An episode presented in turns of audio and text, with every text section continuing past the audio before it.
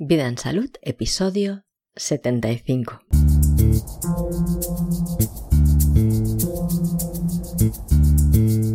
Las vacunas en rigor con Xavier Uriarte.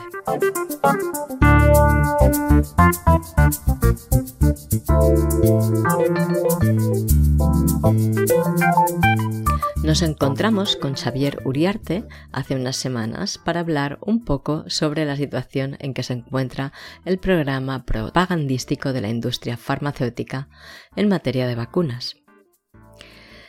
El panorama es muy desalentador para los amantes de la vida, de la naturaleza y del rigor científico. Cualquiera que tenga respeto por la capacidad que ha demostrado la naturaleza para gestionar la vida en el planeta, se dará cuenta de lo grave que es esta situación. Y si además has investigado un poco sobre lo que viene sucediendo con la intervención del ser humano sobre los procesos naturales, sabes que esta intervención no suele ser beneficiosa casi nunca por no decir taxativamente que nunca. El episodio nos ha quedado un poco largo, pero creo que vale todo el tiempo que dediques a escucharla. Hemos querido hacer una descripción de la situación actual tan rigurosa y claramente como hemos podido. Aquí tienes el resultado.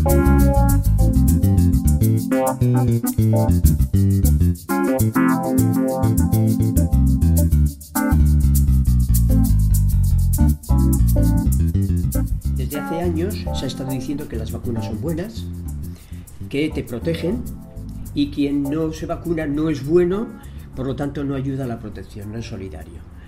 Entonces esto se ha ido en todas las columnas de opinión, periódicos que no hace falta citar, cualquiera, cualquiera, radios, televisiones, que han ido generando una conciencia interna de que mi vecino que no se vacuna no es solidario.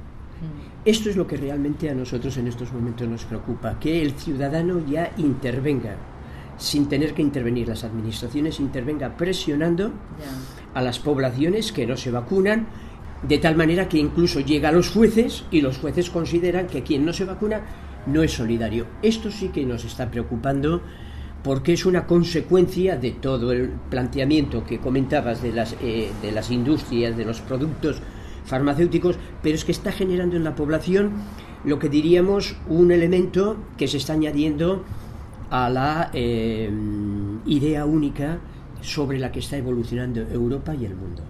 Entonces, en este contexto es importante situar qué está pasando con, con el sarampión concretamente. Entonces, el sarampión, eh, ha habido diferentes eh, declaraciones en el 2018-2019, que si en Nueva York 400 personas, que si en Detroit, que si en Los Ángeles 800, 900 personas con, con sarampión, que si en Alemania unos cientos más de, de personas con sarampión, que si en Rumanía, hostia, ha desbordado las previsiones en Europa, que si 12.000, que si en Italia eh, sin embargo, no nos dicen que gran parte de estas poblaciones norteamericanas, europeas, llegan en momentos determinados a que la mayor parte de la gente que sufre sarampión ha sido en un 80, en un 90%, 94% vacunada. Es decir, únicamente nos centra la atención que el grupo judío de Nueva York, que es eh, opositor a la vacuna, ha sufrido 300, 400 situaciones. Que si en Granada, en el año 2000, un instituto de Granada con 50 personas que sufrieron sarampión que no estaban vacunadas.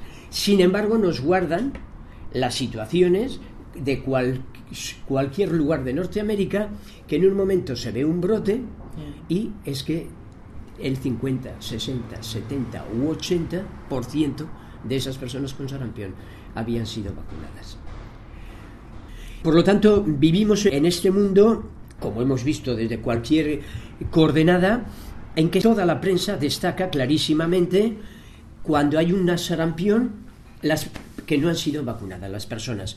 Y cuando han sido mayoritariamente... las personas vacunadas son las que más sarampión su, Evidentemente. Lo que pasa es que se destaca muy característicamente la población que no se vacuna se destaca. Pero si vas recogiendo a lo largo de los años la información, salen brotes plenos de poblaciones que se vacunan. Vacunadas. Pero así crean la, de alguna manera la idea en el colectivo de que el sarampión lo sufren quienes no se vacunan y son los que mantienen la enfermedad. Así es. Y entonces, en este aspecto de mantener el sarampión es importante saber, eh, Norteamérica en algún momento ha dicho que había sarampión cero Nunca en el mundo se ha observado en esta época moderna, estamos hablando a partir de 1700, finales de 1700, nunca se ha eh, observado sarampión cero, ni en los, como ellos dicen, los mejores momentos que pudieron ser sobre el 2000 o a partir del 2000, es incorrecto que digan que ciertos lugares del mundo, como es Norteamérica, hay sarampión cero, porque el sarampión es endémico en todo el mundo. Quiere decir que poblaciones como España, de 48 millones, pongo un ejemplo de millones, que estén en unas condiciones de un mundo mm, posindustrializado, eh, el sarampión es sobre unas 300-400 personas al año. Vamos a Alemania, que es el doble de población, serán el doble.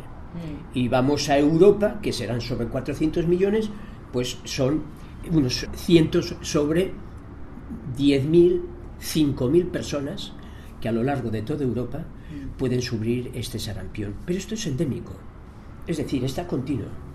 que unos años en España igual de 300 puede subir a 500, de Francia 500 puede subir eh, a 800, Alemania de 800 puede subir a mil y pico, pero en que además no hay ninguna dato que nos diga que no hay existencia de sarampión, sino es endémico.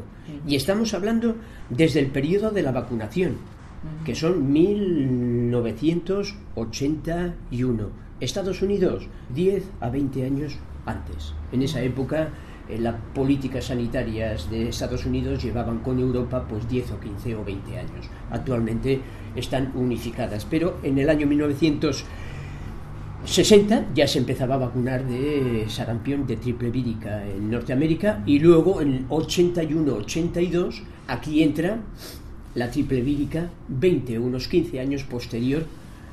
Es muy curioso esto porque las, las farmacoindustrias que fabrican las vacunas son alemanas, ¿no? Es curioso que se implementen antes en Estados Unidos. Se me hace muy curioso. Claro, eh, eh, tenemos que tener en cuenta que Alemania eh, puede tener, pero en base a lo que comentas, Alemania tiene toda su maquinaria colapsada después de la Segunda Guerra Mundial durante un tiempo. Es más, se emigra legalmente y muy bien aceptado a Norteamérica. Ya sabes que emigra a Norteamérica y emigra a la Unión Soviética. Entonces sería lógico que toda la mecánica de Estados Unidos y de Rusia em, en la Segunda Guerra Mundial, que tienen que emprender una industria farmacológica tremenda y quirúrgica, pues entiende perfectamente que pueda Norteamérica como la Unión Soviética, lo que pasa que hay es otro mundo, que no conocemos, que fue cerrado por lo del telón de, acero y tal, pero eh, lógicamente la maquinaria norteamericana tiene que llevar adelante, si ya no son antibióticos, tiene que ir creando nuevos productos. Entonces, lógicamente, los norteamericanos son los primeros que utilizan esos productos y concretamente la triple vírica, como cualquier otro producto, lo experimentan 10 o 20 años eh, antes. Y entonces aquí viene otro tema, que el sarampión cero no existe. Por lo tanto, cualquier información que nos digan, es que Norteamérica, es que eh, tal país, de, eh, sarampión cero, mentira, siempre está endémicamente. El ejemplo español nos es muy, muy claro a la hora de, de sacar conclusiones. Nosotros habíamos observado el sarampión, la mortalidad, porque no había otras estadísticas en España, desde 1900. Es decir, tomamos 1900 hasta el 2000, porque este trabajo fue hecho en el 2010.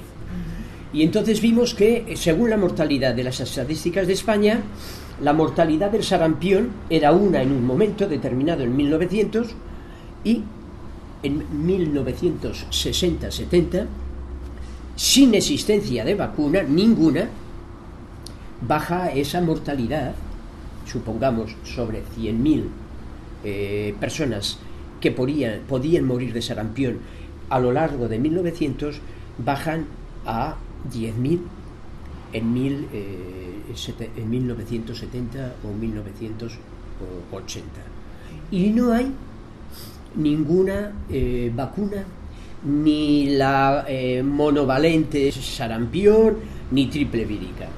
Es decir, que vimos que sin la existencia de vacuna en España se había reducido la mortalidad. No tenemos datos de morbilidad, o sea, personas afectadas de, de sarampión, porque no se pueden recoger hasta bien bien 1960 con cierta fiabilidad. Pero tenemos datos de mortalidad y vimos que la mortalidad había descendido un 99,9 sin la existencia de ninguna la vacuna. Fuimos a datos de Alemania, fuimos a datos de Europa, fuimos a datos de Australia, fuimos a datos de Norteamérica y vemos, no en esos eh, tramos de las gráficas cortos, sino de 1900 a 2000, en 100 años, pues que había sucedido lo mismo que sin existencia de vacuna, la mortalidad de las poblaciones había disminuido un 99,9%. En ese periodo de 100 años. Siempre hay unos picos. En todas las infecciosas siempre ocurre lo mismo, que según van pasando los años de 1900 y en todo el mundo además, ¿eh? la mortalidad va disminuyendo según se va implementando un tipo que se dice de vida de las civilizaciones eh, industriales o postindustriales. Mm. El estado del bienestar, que le llamamos. Según el estado del bienestar, que se caracteriza porque no haya unos grandes poblaciones en pobreza, entonces las epidemias disminuyen y se quedan endémicas. ¿Qué quiere decir? Que no desaparecen, pero cada año se pueden dar una serie de situaciones. Por lo tanto, es un elemento muy importante saber que el valor de exponernos a la vacuna del sarampión para nosotros es inexistente porque nunca hizo disminuir las epidemias. Porque cuando ha habido vacunación en estados posteriores no ha disminuido.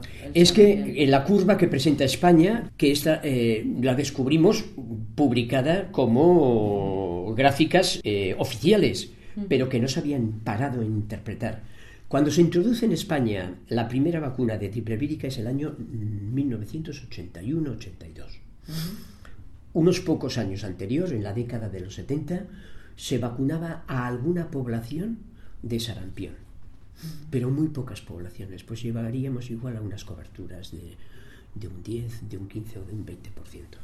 Pero a partir las de... grandes ciudades, sobre todo. Sobre todo, sobre todo nacidos en hospitales. Así es. Y descubrimos en España una cosa muy interesante, que en el año 1981 se empieza a dar la primera dosis.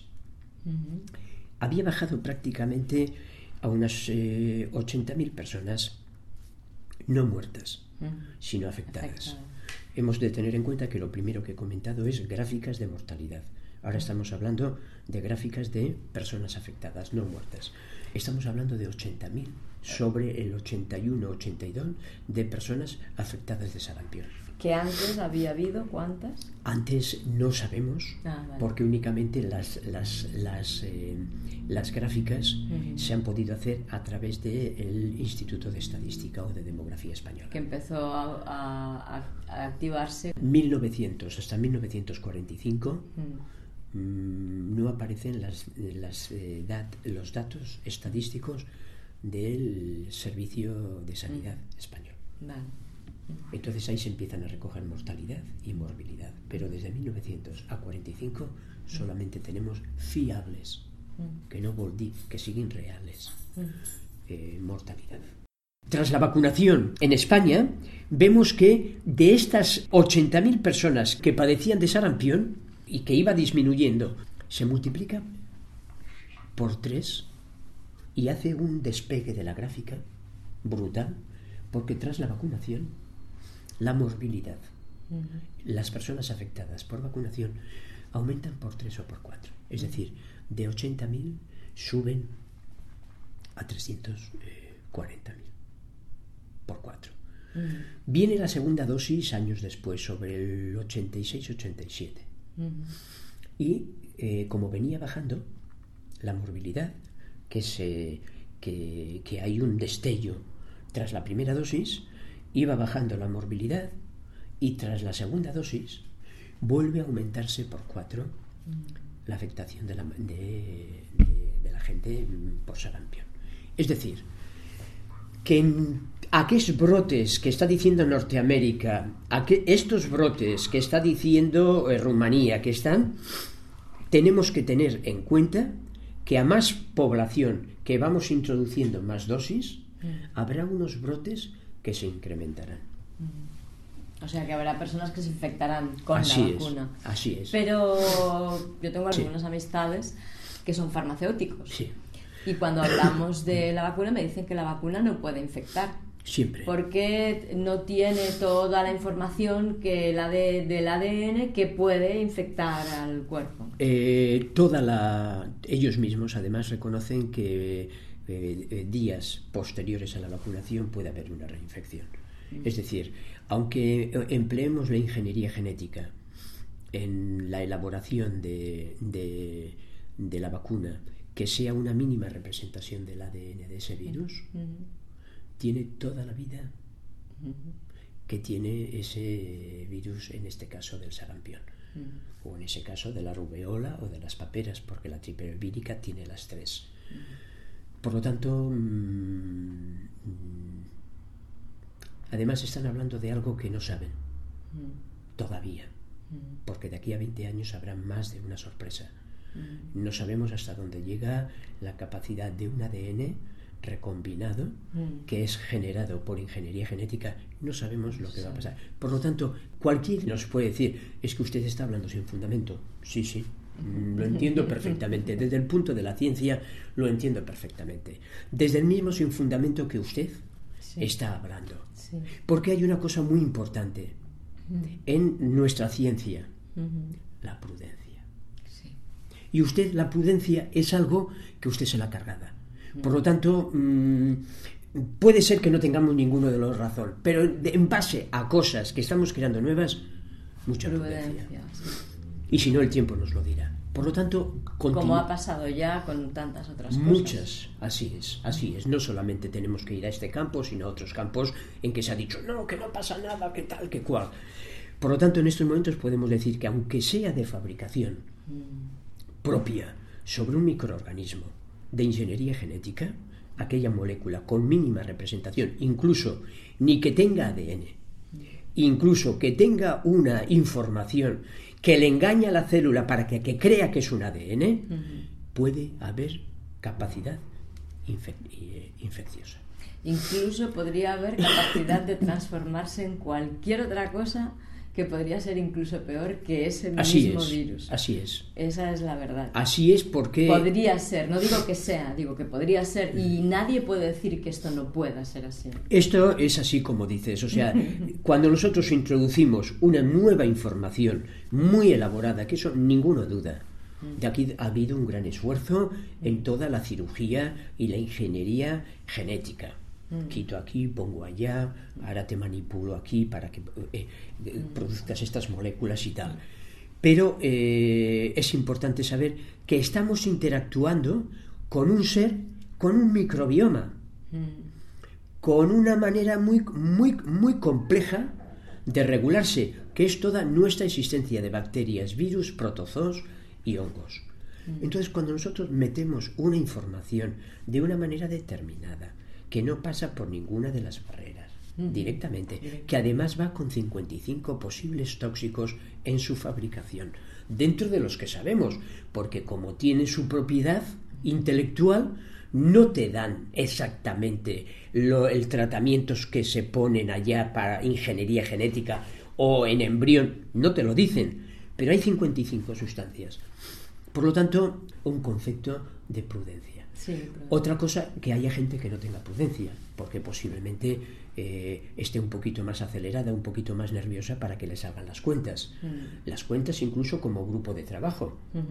Hay gente que le despedirán si no sigue adelante una investigación, aunque reconozcan que son falsas, pero dependerá su lugar de trabajo.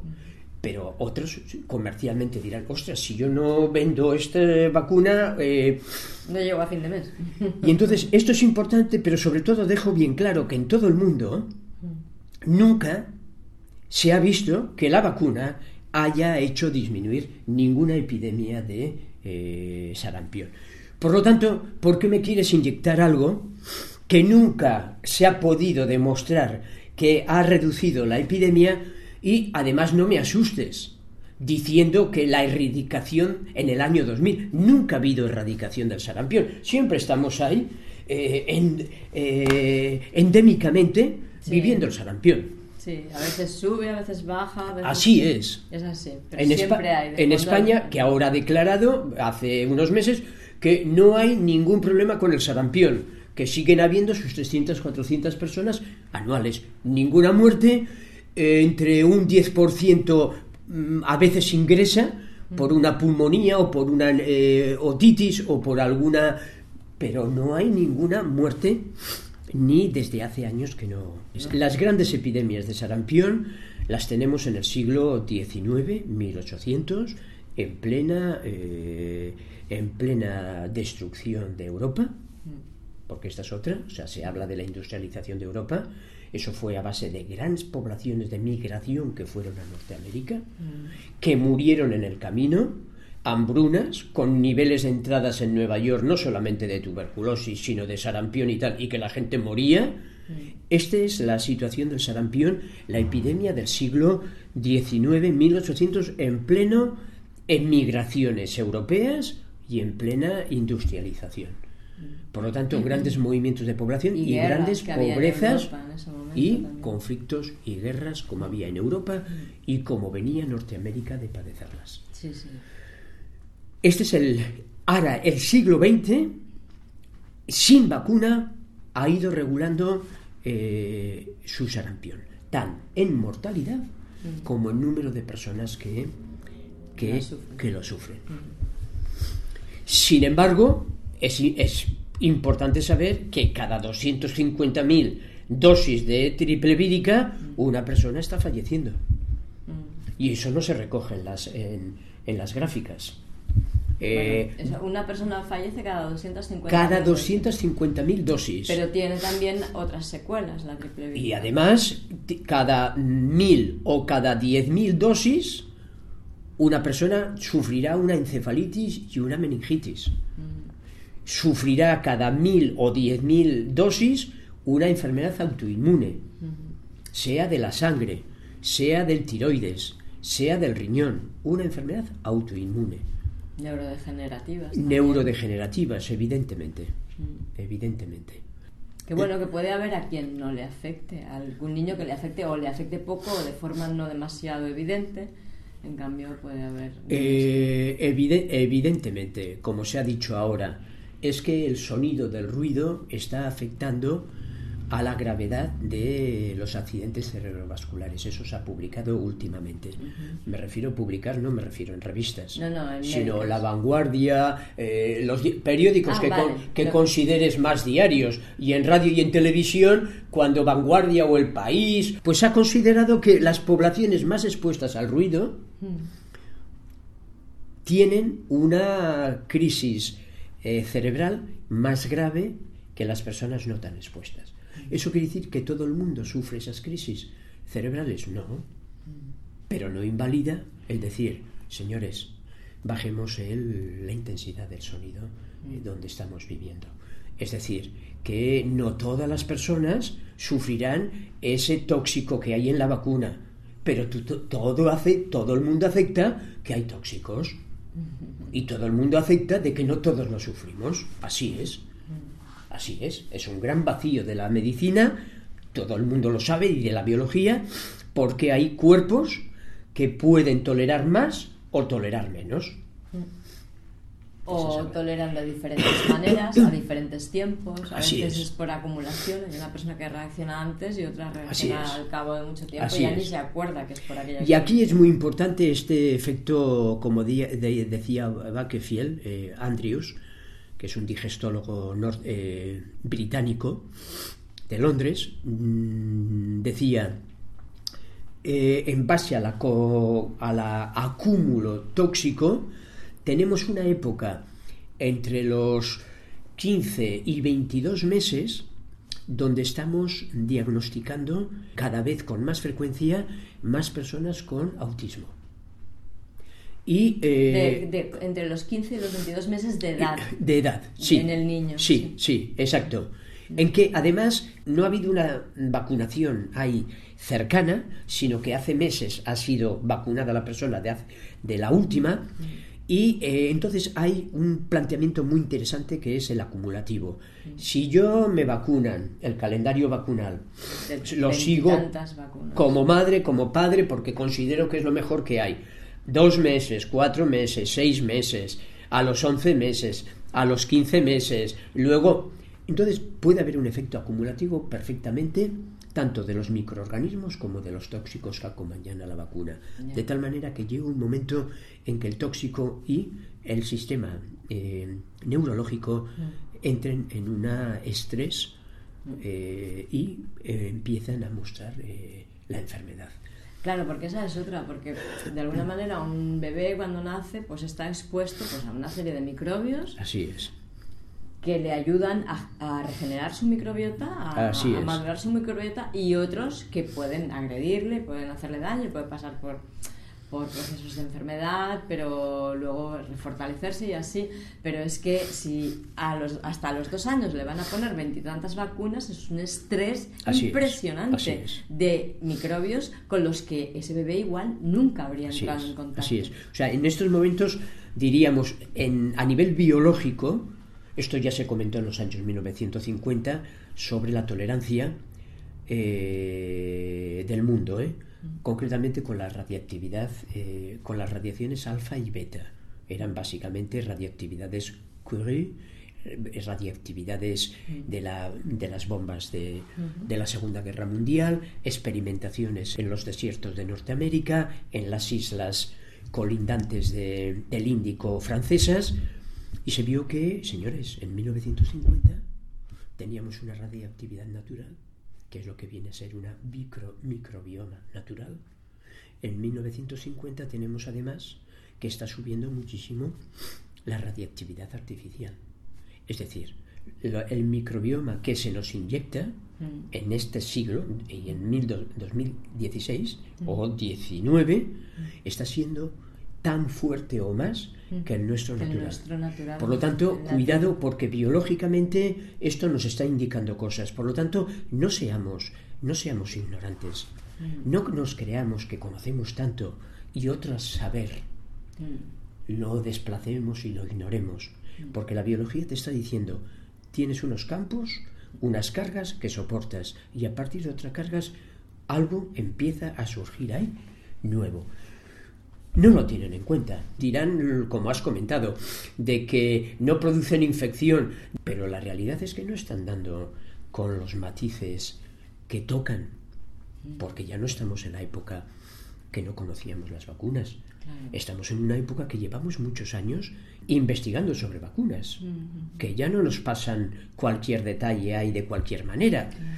Por lo tanto, un poquito más de prudencia. Claro, es que no nos hemos de dejar llevar por explicaciones eh, científicas sobre cómo son las cosas, porque en realidad son hipótesis, ¿no? Porque el- como tú le das solamente una parte de la cadena del cromosoma, Sí, entonces sí, el organismo reacciona sí. de esta manera. No lo saben porque nadie ha aislado el funcionamiento de un organismo.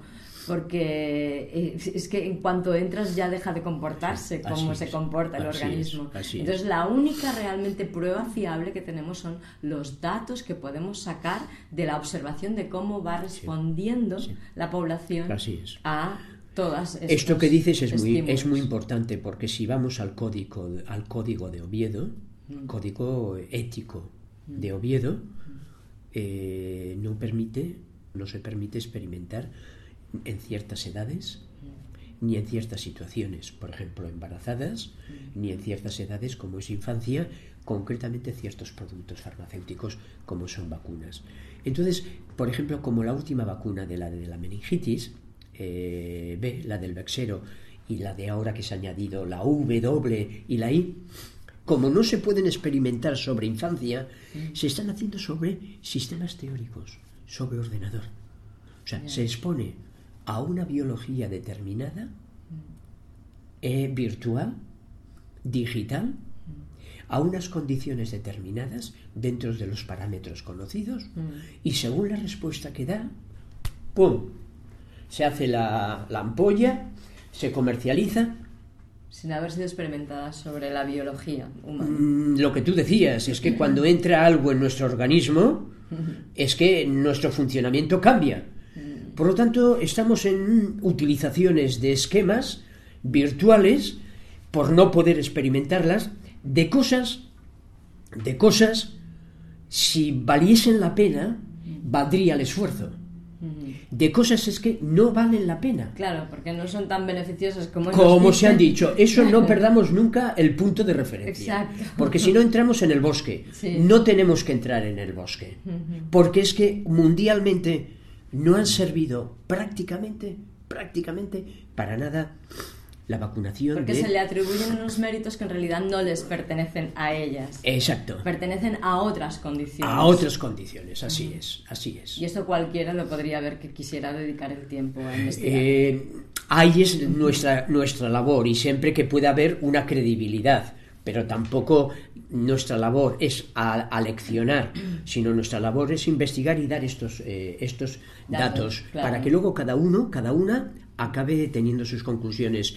Y sí es cierto que el sarampión cumple mundialmente lo que desde España en 2010 observamos, se repite con años de diferencia porque la vacunación puede haber Alemania 10 años antes, Norteamérica 20 años antes, pero con estos detalles cumplen en todo el mundo las mismas el mismo comportamiento que nunca hicieron disminuir la epidemia de mm, sarampión. Por lo tanto, ¿qué gastar? ¿Por qué hablar de cosas que son inútiles? Pero es que esto pasaría con cualquier otra vacuna, porque si se empezaron a implementar justamente después de la Segunda Guerra Mundial, ¿vale? Cuando ya toda la sociedad iba remontándose de esas grandes catástrofes que hubo, ¿vale? es natural que cualquier enfermedad vaya remitiendo en la población es natural. Sí, se pero, pueden atribuir a las vacunas si quieres. Pero, esa, esa máxima que tú estás diciendo, máxima porque no, no es que sea una ley, porque una ley, ostras, es prácticamente decir que no hay otras variables que puedan intervenir. Pero esa máxima que estás diciendo, mm, diríamos que es una máxima escrita, que existe, que no hace falta que vengamos nuevas personas a, eh, a describirla, porque es que ya es un conocimiento clásico. Lo que estás diciendo, un conocimiento clásico, que cualquiera habría de tener acceso a decir, señores, esas condiciones a partir de una época determinada hacen que los comportamientos en infecciones o en enfermedades de las comunidades cambien. Esto es así, lleva pues desde Hipócrates o antes que se está observando que es así, ¿no? Es que una de las cosas que me llama mucho la atención también es cierto que cada vez más eh, intenta ser lo más fiel a la palabra que posiblemente me quedaría o nos quedaríamos sin hablar si fuésemos fieles a la palabra. Es decir, utilizar las palabras correctamente y los conceptos correctamente. Ayer, por ejemplo, me comentaban, ¿no? El efecto de una pomada sobre la piel es nada. Y le digo, yo no utilizo pomadas, pero ya a mí me enseñaron hace casi 45 años en farmacología de que los productos entran por, por las mucosas, entran por la piel, entran por el lagrimal, entran por la boca y entran por debajo de nuestras eh, mucosas. Mm, por lo tanto, mm, eso es conocimiento. Que luego tú digas, mm, mi experiencia me dice que utilizar pomada no me sirve para nada. Perfecto. Entonces, eh, hay una gran equivocación entre lo que opinamos y lo que es el conocimiento, y a mí me agrada mucho aclararlo. El conocimiento dice esto, pero el conocimiento, como estábamos comentando, universal, ¿eh? no, no parcializado, universal, dice esto. Luego tú construyes tu conocimiento. Es decir, que eh, ese conocimiento, que es que las condiciones de una sociedad que cambian, marcarán el futuro y la proyección de su manera de enfermar, es un clásico. Es que no hace falta ni, ni, volverlo a comentar. Es más, es que la gente no nos debemos ni de, ni de discutir, porque es un clásico. Sí, porque es, es evidente. Así es. Es evidente. Así O sea, es, ¿no? Incluso el nivel económico de una familia influye en su estado de salud. Así es. Así es. O sea, Así es. Así y, es. y, por ejemplo, pues el poder comer todos los días sin tener que estresarte por Sí. eso influye en tu Así estado de es. salud. Así es. ¿no? Sí. Otra cosa. Y el estar viviendo en una ciudad donde caen bombas cada 10 minutos, Sí, sí, pues también influye Así en tu es, así de es. salud. Así es. O Sí. haber vivido, por Ah, eso, haber perdido a tus padres porque Sí. ha habido una guerra de una Sí. forma. Todas estas cosas influyen. Pero no- y además influyen en generaciones, porque yo puedo haber perdido a mis padres, pero eso lo van a sufrir mis hijos e incluso tal vez Así mis es, nietos. así es. porque yo ya estoy viviendo una experiencia Así que se transmite. Así es. Mm. O sea que esta transmisión, luego ya es muy compleja biológicamente, pero como conocimiento yo puedo vivir una serie de vivencias que no se expresen igual en, en- somáticamente en mi generación, pero se puedan expresar en la generación. Es así. Es así. Luego no se sabe por qué. Bien, bien. Sí. Pero es así. Y mañana una, otra persona me dirá, oye, mira lo que me ha pasado a mí que hace cuatro, cuatro generaciones que llevamos expresando esto. Ah, pues tomas nota y dices, pues no sé por qué, pero tomas nota. Sí. Porque lo que las personas te dicen y observan es lo que, lo que forma el conocimiento. No el conocimiento lo forma la experimentación en laboratorio. La experimentación de laboratorio únicamente sirve para poder eh, matizar muy bien algo. Pero cuando no hay que matizar muy bien algo, es un conocimiento muy denso, muy amplio. Y el laboratorio únicamente, esa tecnología sirve para ciertas matizaciones. Pero no a través del laboratorio entender todo el mundo. Por favor, qué equivocación. No, no puede ser. Un laboratorio no, no puede replicar la vida. Así es, así es, así es. Cuando estamos hablando del tema de vacunas, partimos de un concepto de, de conocimiento diferente. Diferente. El nuestro es un conocimiento muy amplio. El de las vacunas del sarampión es un conocimiento, como muy bien has dicho, muy eh, metido en un bosque, sumamente complejo y que no nos lleva además a nada. Porque igual no debíamos de pasar por ese bosque. Igual debíamos de coger ese río y bordearlo y ir hacia, hacia otros horizontes, ¿no? Igual. Lo que pasa es que, claro, está prohibido experimentar con seres humanos, pero lo hacen igual. Porque sacan sus conclusiones en laboratorio, esto es seguro, Así es. pasan las pruebas, se comercializa. Sí, sí. Como su- sucedió con el primer medicamento de síntesis, se Así comercializó sin haber hecho las Así pruebas es. necesarias y afectó a quien afectó, a Sí. quien lo había tomado. Y luego, ay, perdón, nos hemos equivocado, ahora lo vamos a mejorar y vamos a comercializar otra cosa que se va a cargar a no sé cuántas generaciones más. Y perdón. Y luego, históricamente, es muy importante saber que esa experimentación, claro, está el código ético de Oviedo, pero prácticamente es, es- eh, no tiene vigente, vigencia posiblemente ni 20 años, ni 10 años. Pero es que eh, por eso se, se marcan los códigos, porque es, es que siempre la medicina investigaba eh, en poblaciones abandonadas, es decir, personas de la calle que nadie eh, preguntaba por ellas. Investigaba en prisiones, investigaba en eh, épocas muy duras en los campos de concentración, o sea, las épocas de guerras determinadas en campos de concentración. Investigaba en los subterráneos de los hospitales. La, la crisis del 29, 1929, se descubre que hay hospitales en París, hospitales en Alemania y en, en Norteamérica que se está experimentando sobre comportamientos humanos en poblaciones que, eh, que estaban Huérfanos de guerra. huérfanas. Exacto.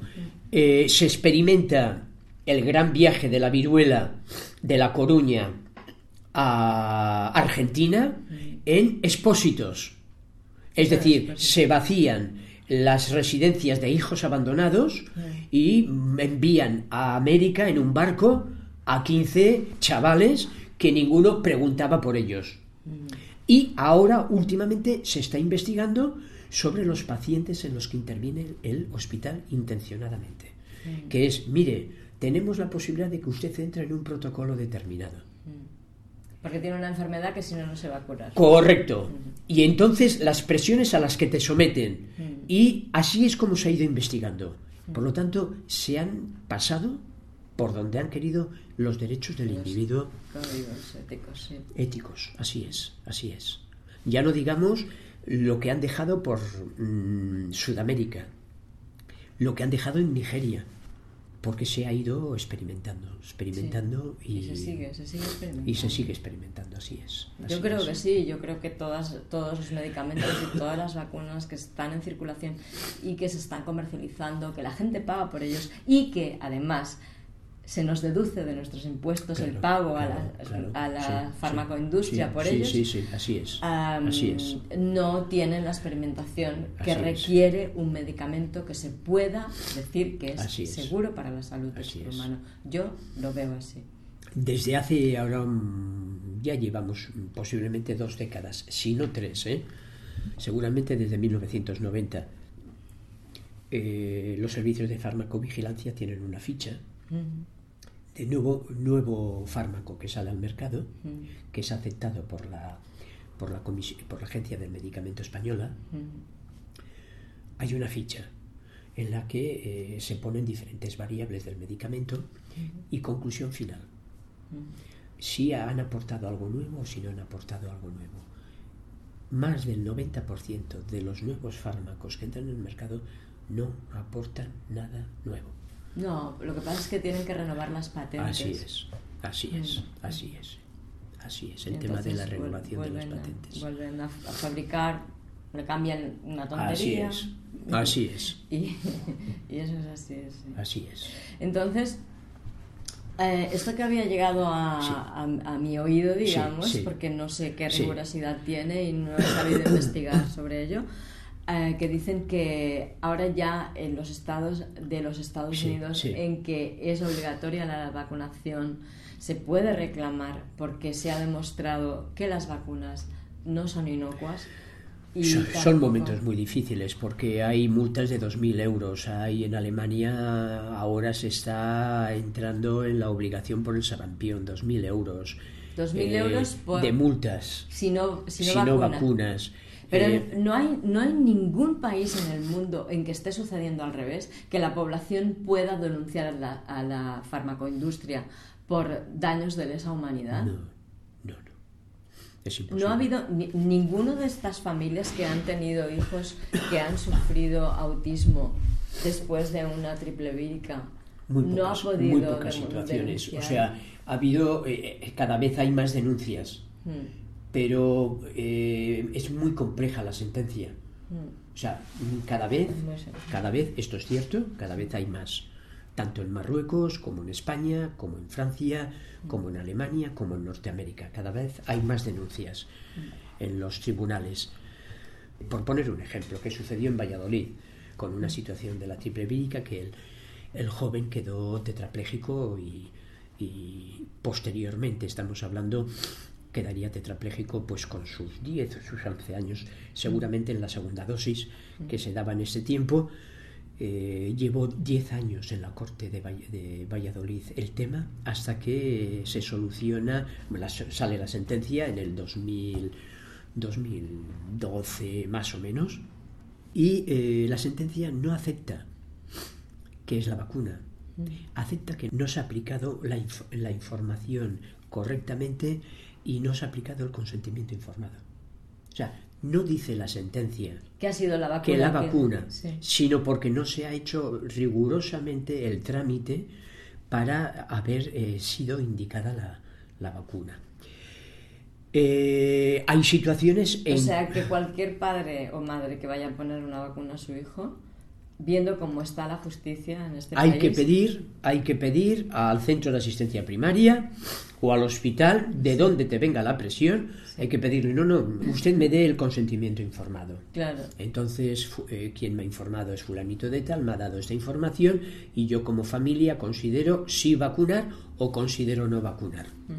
Pues en esta sentencia, otras sentencias, se acepta la lesión por la vacuna, por ejemplo, en vacunas de polio, hace unos 20, 25 años, se aceptan, pero eh, se, se da el dinero correspondiente, o sea, eh, por las lesiones, que claro, no sería el Estado, sino sería el laboratorio, y condición que ponen es que no tengan ustedes ningún contacto con quienes les han ayudado a, a llegar a estas conclusiones. Es decir, no ni al periódico ni a la Liga por la Libertad de Vacunación que les han ayudado, no tengan ustedes ningún contacto, porque si no, no les daremos el dinero. Estamos en un momento muy complejo, o estamos en momentos que los jueces están aceptando en las separaciones que habrás visto, están aceptando que una de las partes alegue que el hecho de que la otra parte no haya vacunado sea motivo para, para quedarse con los niños. o sea, estamos en un momento, a nivel de sentencias, en un momento complicado. Complicado. Pero, sin embargo, las protestas van en aumento. Las manifestaciones en todos los niveles, desde España, desde Alemania, desde Norteamérica, cada vegada son mayores. Y voces incluso muy oficiales, como han podido ser algún actor conocido norteamericano, incluso de la familia Kennedy, pues eh, abran la boca y digan que algo está pasando. O en un momento determinado algún programa de la televisión de España, alguna persona hable sobre la vacuna del papiloma, algún presentador, o y, ostras, eh, salga del programa y, y se crea ya una, un- Tensión una tensión enorme. Un día hemos de hablar de la del papiloma también. Por lo tanto, mm, eh, el- las denuncias crecen.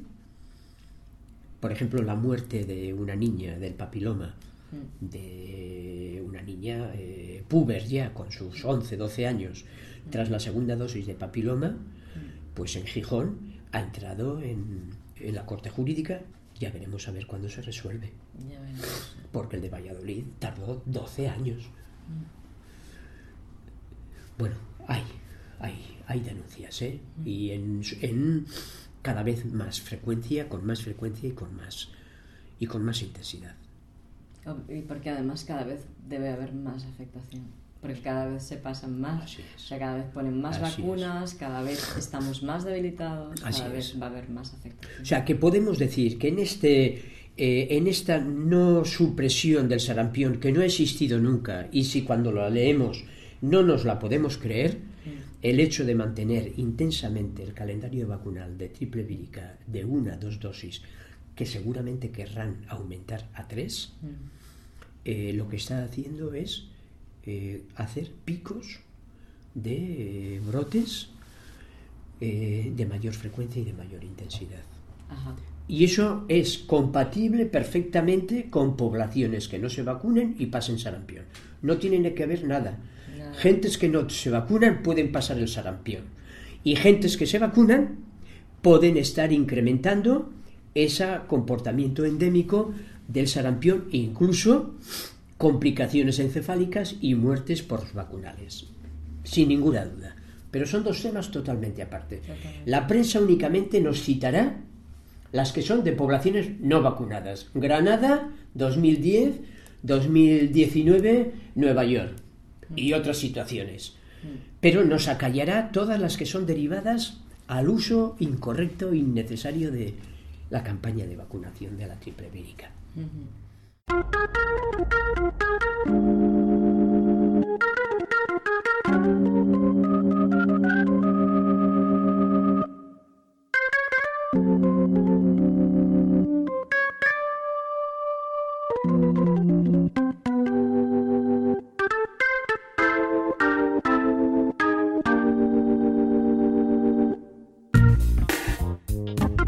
Muchas gracias por escucharnos. Gracias por participar. Gracias por tus sugerencias, por tus likes, comentarios, por compartir los episodios del podcast. Gracias por estar dándole sentido a vida en salud. Muchas gracias a Xavier por compartir su investigación y su comprensión con nosotros. Y gracias también a KitFlux por la cesión de las melodías del programa.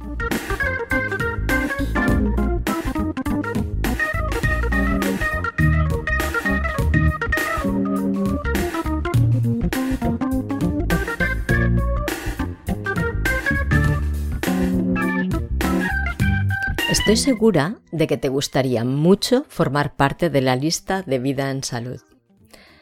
La lista de personas a las que les envío periódicamente emails en que comentamos diferentes cuestiones relacionadas con la salud, desde un abordaje que te inspira a seguir reflexionando y tomando conciencia sobre lo que está pasando en ti y a tu alrededor, dándote además información que te permita ir encajando las piezas y aumentando tu comprensión. Para estar en esta lista, ve a vidaensalud.es barra suscripción, rellena el formulario y envíalo.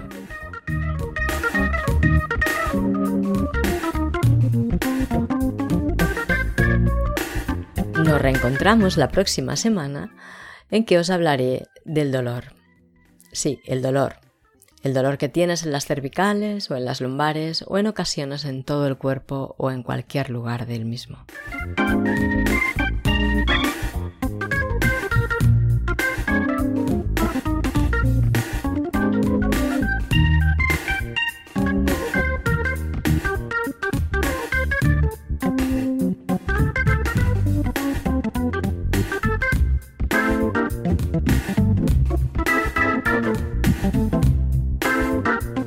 Que pases muy buenos días y excelentes noches. Hasta la próxima.